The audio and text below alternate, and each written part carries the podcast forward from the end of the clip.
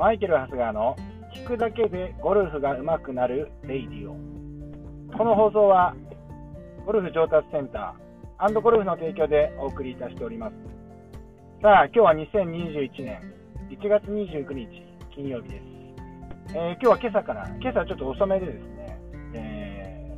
ー、会計事務所の方とちょっと面談をしてから、えーと、幕張に向かっております。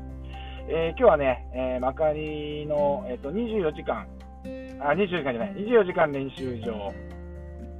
にしようとしている、えー、ゴルフ24、カッコ仮名の、えー、仕上げですね、仕上げの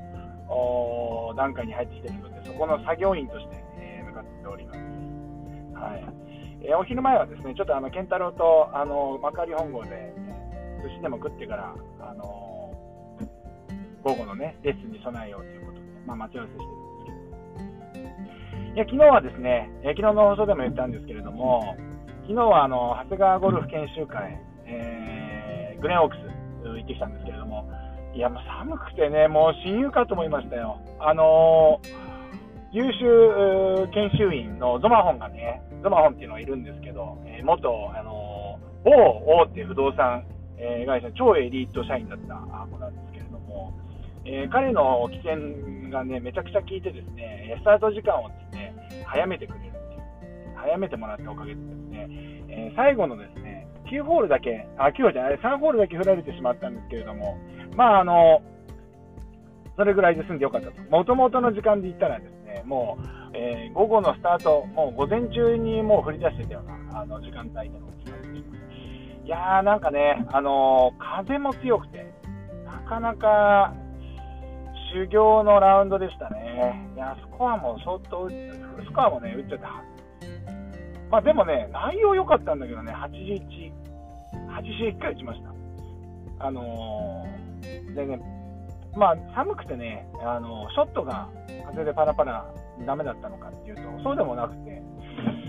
アプローチ、えっとね、ショットアプローチはね、悪くなくパターがね、良くなくて、やっぱパターがね、38パット。あ、そう37パット。これいかんですね。もう1ホール、あの、2パット平均以上打っちゃってるっていうことですね。なんかね、ダメでした。はい。あのー、これは完全に練習不足というか、あのー、ダメですね。ラウンド自体が12月の28日だったかな、なんか年末に行って、もそれ以来1月はですね、もう寒いのもあって、えー、コース行ってなかったんですけれども、まあ、パターンの練習しね、あの生徒さんにはまあ毎日するようにって言ってるのに、えー、自分がこういうことではいけませんね。えー、ということで、え来月来年来月の研修会には、あのそれまでにまたパターンをね、なんとか立て直して、まあ、自分の平均の33発平均ぐらいまで、平均値のぐらいまでね、え戻していきたいなとまあ今日はですね、何話そうか、まあ、昨日研修会だったんで話すこといっぱいあるんですけど、まあなんかね、えー、すごくこう新しいことをね、新しいことと考え方になるんですよ。家庭法、あの、減点法とか加点法ってありますよね。あの、考え方として、どっちが上手くなるかっていう話をしていて、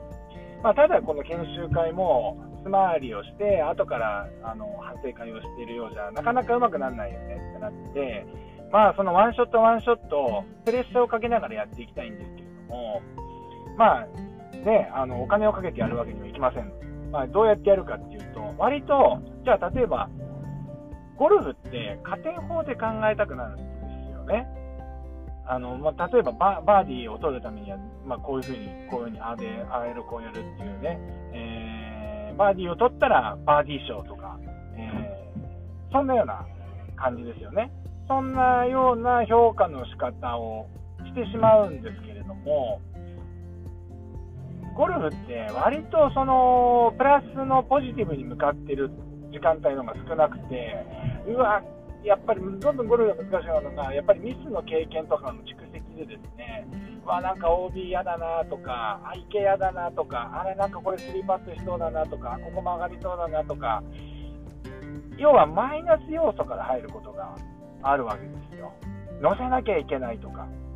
OB 打っちゃいけないとか、3パットしちゃいけないとかですね。まあ、そうやってですね、えーとまあ、実際のラウンドになると、そういうようなメンタルの状況にはなりやすいと思うんですね。まあ、僕はもう僕はなりやすい、僕はもうそういう風になってるです。今日、今回ね、このパターンが悪かったっていうのも、そういうことでね、やっぱ午前中はね、割と普通にやってたんですけども、僕が一番ベスグロで、あのー、まあ、パープレじゃない、ワンオーバーぐらいで回ってたんですけど、で、後半はちょっとプレッシャーかけようと。だからバーディー賞とかじゃなくて、と、要はその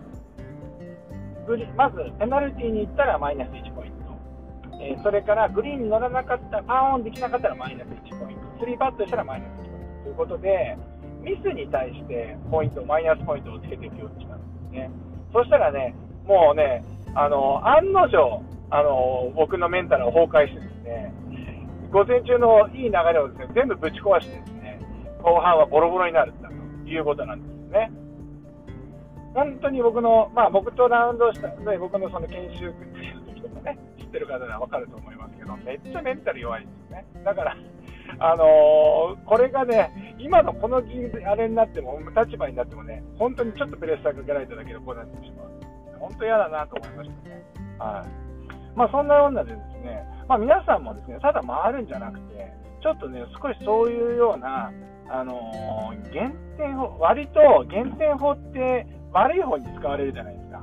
例えば子供の教育とかにしても、何にしても、なんかいいところを見てね、伸ばしていこうみたいなのあると思うんですけど、いや、でもそれってやっぱ実際は違うよね。現場ではやっぱりそのネガティブに思ってしまう方が自然ですし、やっぱ嫌なものは嫌なんだで、その中でじゃあ自分がどういう対処をしていくかっていう対策を練っていったのが、やっぱり結果強いゴルファーになると思うんですよね。はい、なので、えー、と皆さんもですね、なんかそういうような、あのー、思考を持ってやってみるといいと思います。僕全くこんな発想なかったです。やっぱ選手を見てる時も、やっぱり、まあ、プロを見てるたりね、あの